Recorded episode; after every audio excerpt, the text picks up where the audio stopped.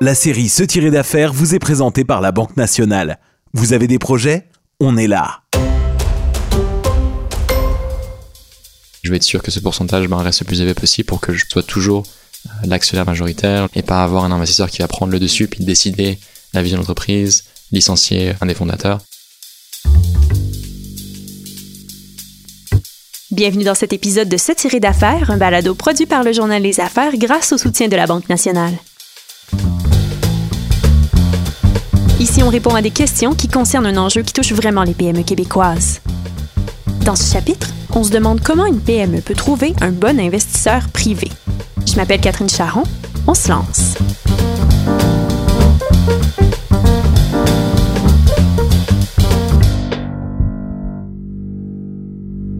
On a réalisé que ben, le Canada, c'est une place incroyable où il y a tellement d'argent euh, euh, public, des, des fonds publics finalement qui sont distribués aux entreprises technologiques un peu comme la nôtre.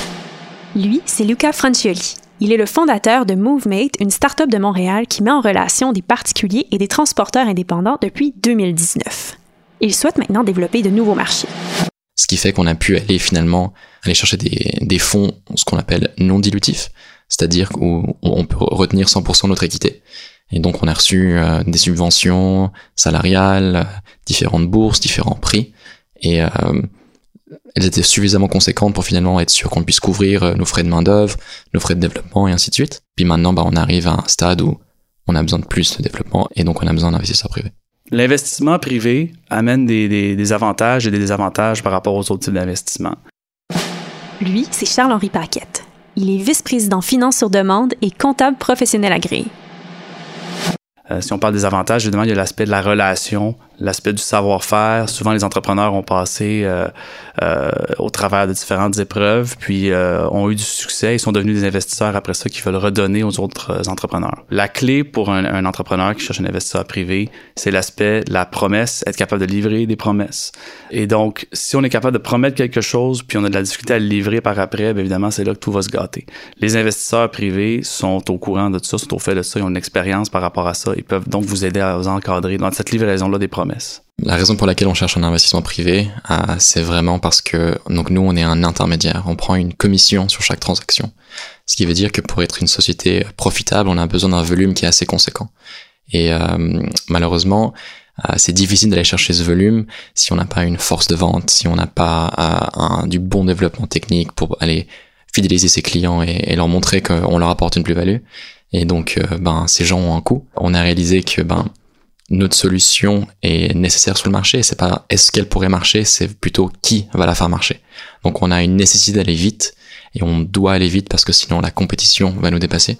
Euh, donc euh, par ce biais, on a réalisé que ben, on a besoin d'un financement relativement important pour qu'on puisse amorcer notre croissance et l'accélérer surtout, pour qu'on puisse finalement se rendre dans les autres villes canadiennes et donc avoir un volume plus conséquent. Pour vous assurer qu'un investisseur est bel et bien sérieux dans sa démarche, il y a quelques éléments à surveiller. La première chose qu'on veut, c'est qu'il y ait un fit. Il faut que l'entrepreneur et l'investisseur s'entendent bien. Il faut que l'investisseur adhère à la vision de l'entrepreneur. C'est la première chose qu'on doit sentir lorsqu'on parle à un investisseur privé. Bien entendu, il y a la, question de contexte.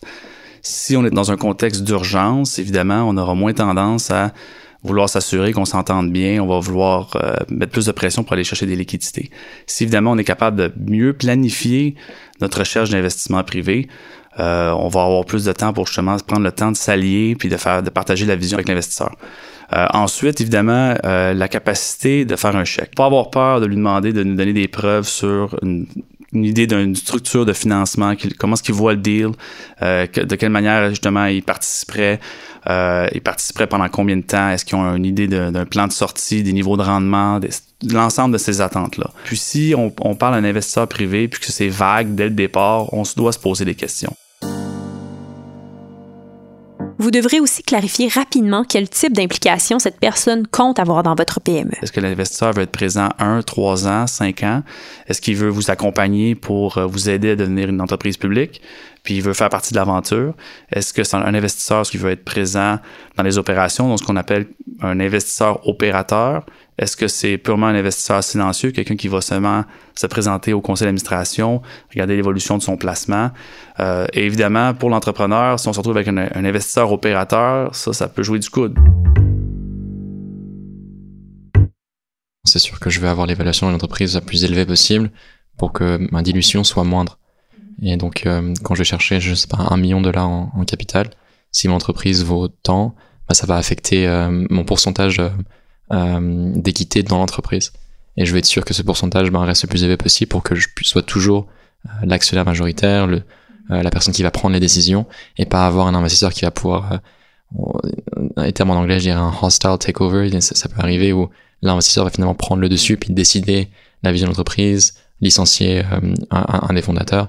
Et c'est des choses qui peuvent arriver. Luca Francioli se demande comment justifier auprès d'un investisseur un facteur multiplicateur du bénéfice avant intérêt, impôts et amortissement, ce qu'on appelle communément le BAIIA, puisque son entreprise est encore toute jeune et qu'il lui est difficile d'en évaluer la valeur. Tous les entrepreneurs vont commencer par dire voici le marché global euh, canadien, américain, nord-américain, mondial. Si je vais chercher 1% de ce marché-là, je devrais être capable de valoir tant ça, c'est on l'entend tout le temps. Après ça, ce serait peut-être de déconstruire ça pour arriver avec des choses qui sont plus euh, tangibles, plus, plus véridiques, plus atteignables au courant d'un horizon de 1, 3, 5 ans. Ce que je recommande toujours, c'est de travailler avec des cibles. Et dans ce contexte-là, on a une bonne idée de positionnement de l'entreprise à ce moment-là. Et là, on va dire, bon, ben, si on part aujourd'hui, quelle participation euh, et quelle prise de valeur pour l'investisseur ça va représenter. Donc, on, on, parle quand même d'une valeur future qui va essayer d'intéresser l'investisseur. Une fois qu'on a déterminé ces valeurs-là futures, on va essayer effectivement de déterminer des multiples possibles pour le futur où on pourrait se rendre, puis de ramener ça à un multiple aujourd'hui, ce que ça représenterait. Euh, ça, c'est une façon que je vois. Est-ce que je la recommande? Peut-être pas, mais je le vois souvent. Les investisseurs cherchent souvent à faire cette espèce d'estimé de, de multiples. Là. Et là, encore là, est-ce que l'entreprise est profitable? Est-ce qu'elle n'est pas profitable? C'est une autre question. Euh, si elle n'est pas profitable, on va se baser plus sur le, premier niveau, les revenus.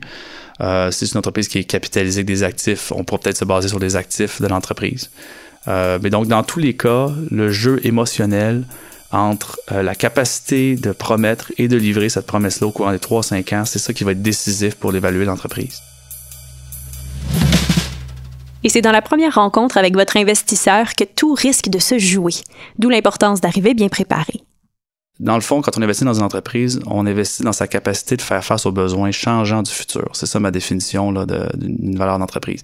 Les gens investissent dans Apple parce qu'ils se disent qu'ils vont être ils vont avoir la capacité, même si on ne sait pas c'est quoi le prochain cellulaire qui vont sortir, on est persuadé que le prochain cellulaire qui vont sortir va être encore à la mode, va être à l'avant-garde. Donc, on a ce niveau de confiance-là.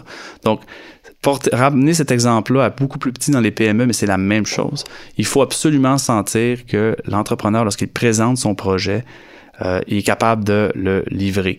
Donc, je dis souvent en affaires, qui ne promet rien ne vaut rien. L'autre chose qu'on voit, c'est que souvent les gens vont promettre trop, vont promettre la lune. Euh, est-ce que c'est vraiment nécessaire? On parle d'un investisseur qui va investir 500 000. Pourquoi est-ce qu'on lui dirait que le chiffre d'affaires va faire au-dessus de 20 millions dans trois ans?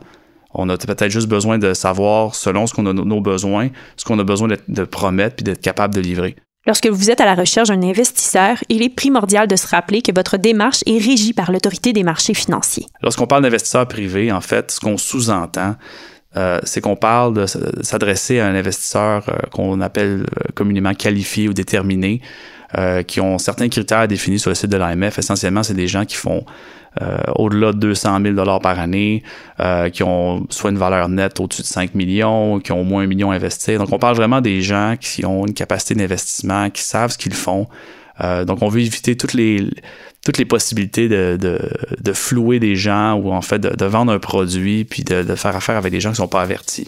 Euh, les chiffres magiques, évidemment, sur l'AMF, on peut voir sur le site une trentaine, cinquantaine d'investisseurs. On parle vraiment d'obligation de, s'inscrire. Euh, moi, je dirais, dès que vous êtes en haut de 5, 10, euh, posez-vous des questions si euh, la façon dont vous le faites est, adéquate ou pas. Dans tous les cas, euh, parlez à votre avocat, consultez l'AMF, puis ils vont vous dire quoi faire. C'est ce qui conclut cet épisode de Se tirer d'affaires. Pour ne rien manquer des prochains chapitres de cette série, abonnez-vous à nos comptes sur votre agrégateur de balado préféré, que ce soit celui d'Apple, de Spotify ou de Google Podcast. C'était une réalisation de Virage Sonore. Je m'appelle Catherine Charron. On se retrouve dans un prochain épisode.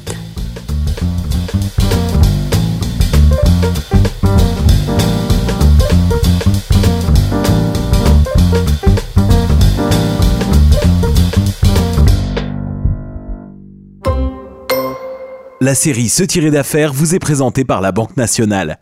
Vous avez des projets? On est là.